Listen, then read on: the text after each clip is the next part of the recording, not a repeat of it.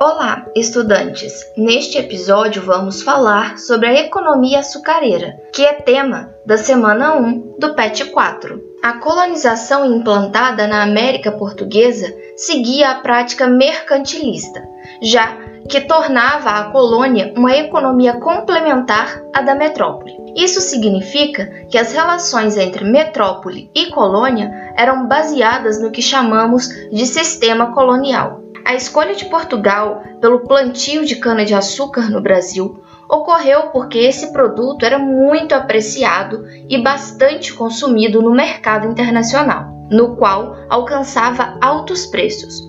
Os portugueses produziam a cana-de-açúcar desde o século VIII, momento em que os mouros, povo do norte da África, dominaram a Península Ibérica mas apenas na segunda metade do século XIV a produção se ampliou, alcançando a Ilha da Madeira e os Açores, depois São Tomé e Cabo Verde. Os canaviais fizeram a riqueza dos comerciantes portugueses e também de Pernambuco e outros territórios da colônia no século XVI e XVII.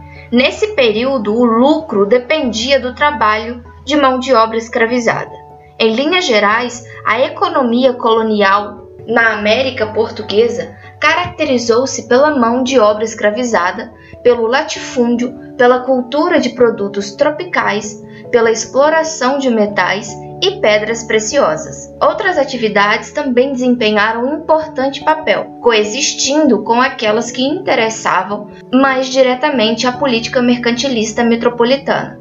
A agroindústria do açúcar foi a primeira dessas atividades estratégicas. Sua implantação articulou a exploração da América e da África, fornecedora de mão de obra escravizada, e ajudou a contornar a crise do comércio oriental num período em que o monopólio português das especiarias era posto em xeque pelos holandeses e ingleses. Segundo o Tratado de Tordesilhas, uma parte do território brasileiro já pertencia aos portugueses antes mesmo de 1500. Mas muitos países europeus não aceitavam os termos da partilha, feita em 1494, para promover a efetiva ocupação da colônia, Portugal optou, por volta de 1530, pela organização de um empreendimento agrícola que fosse rentável para a coroa e também para os investidores metropolitanos. O produto escolhido foi o açúcar, de alto preço no mercado europeu. A produção de açúcar na América Portuguesa foi organizada principalmente no Nordeste, em sistema de plantation, ou seja, na forma de grandes propriedades rurais. Eram também monocultoras e baseadas no trabalho escravo e em escala agroindustrial. Na plantation, a produção destinava-se ao mercado europeu, mas também havia atividades complementares voltadas para o consumo local, numa espécie de economia natural. Os engenhos ocuparam várias regiões da colônia, Naquela época, podiam ser encontradas fazendas produtoras de açúcar no Nordeste e nos atuais estados do Espírito Santo, Minas Gerais, Rio de Janeiro e São Paulo. Delas saíam os açúcares mascavo, semi-refinado, aguardente de cana, a conhecida cachaça. A produção de açúcar exigiu extensas propriedades, grande número de escravizados, pastos para animais de tração, transportes e áreas florestais para obtenção de madeira e lenha, e ainda a proteção dos canaviais contra predadores naturais. A necessidade de unir a produção agrícola a uma atividade beneficiadora do açúcar tornou-se indispensável as instalações de alto custo e a utilização de grande quantidade de mão de obra especializada. O capital para tamanho empreendimento foi obtido por meio de empréstimos concedidos por banqueiros flamengos, italianos e alemães. Algumas fazendas canavieiras possuíam engenhos em conjunto de construções, em geral interligadas, que incluíam a moenda, a casa das caldeiras, as fornalhas e a casa de purgar. A moenda era o local onde se esmagava a cana para extrair o caldo, garapa. Os engenhos movidos por tração animal, engenhos de trapiche, eram mais comuns que os de roda d'água, engenhos reais, pois a construção de uma represa era dispendiosa, sem contar as irregularidades no fluxo fluvial. A etapa do cozimento processava-se na casa das caldeiras e fornalhas, em enormes tachos, geralmente feitos de cobre. O beneficiamento completava-se na casa de purgar, com a retirada das impurezas do produto. No Brasil, eram produzidos o açúcar branco, destinado ao mercado externo, e o açúcar mascavo. O emprego da técnica de purgar pelos engenhos brasileiros deveu-se principalmente à inexistência de refinarias em Portugal.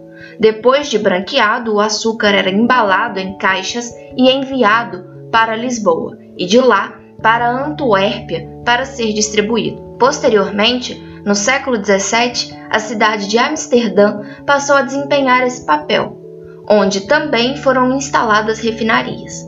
Todo esse processo transformou a produção de açúcar numa atividade agroindustrial sofisticada, que combinava terra, técnica, trabalho escravo, plantação de cana-de-açúcar e equipamentos. A produção e a comercialização do açúcar foram vitais tanto para consolidar o império mercantil português no Atlântico, quanto para a expansão colonial e a formação de grupos de poder e prestígio na colônia. Além disso, sua unidade produtiva, o latifúndio, exportador e escravista, formou a base da sociedade colonial brasileira. É importante lembrar que somente as fazendas de proprietários mais abastados possuíam engenhos, mas todas elas tinham a casa grande, moradia do fazendeiro, as senzalas, moradia dos escravos, casas para trabalhadores livres, reserva florestal para o fornecimento de madeira, áreas de pastagem e de agricultura de subsistência. Os fazendeiros que não possuíam engenhos eram chamados de lavradores de cana. Com o tempo, a denominação engenho passou a designar a fazenda canavieira, que possuía o aparato para a produção de açúcar. A empresa açucareira colonial constituía uma atividade bastante sofisticada para a época. Na produção do açúcar foi essencial o papel dos escravizados, verdadeiros pés e mãos dos senhores de engenho, conforme afirmou o padre André João Antonil. Antes mesmo do núcleo de São Vicente ser elevado à condição de vila, alguns portugueses que ali viviam já escravizavam indígenas. Com a instalação das capitanias hereditárias e o início da produção de açúcar, a utilização do trabalho escravo teve grande aumento. Nas propriedades agroexportadoras do Nordeste, a escravidão indígena tendeu a ser gradualmente substituída pela dos africanos. Vários fatores explicam a opção pela escravização de negros africanos. Um deles foi a dificuldade de obter mão de obra indígena suficiente para produzir em grande escala, já que muitos nativos tinham sido mortos em guerras ou por doenças, e outros tinham migrado para o interior do território da colônia. A substituição do escravo indígena pelo africano deveu-se também e principalmente ao tráfico negreiro. Altamente rentável, essa atividade tornou-se uma das principais fontes de acumulação de capitais para Portugal. Os escravizados eram adquiridos em troca de moedas ou produtos como rum, tabaco, açúcar, armas e ferramentas. Mesmo após a opção pelo trabalhador escravizado africano, o indígena, chamado de negro da terra, continuou a ser amplamente escravizado, especialmente nas lavouras paulistas, até o século XVIII, e na economia extrativista do norte do país até o final do período colonial. E assim, vamos finalizando este episódio. Desejo bons estudos. Até a próxima!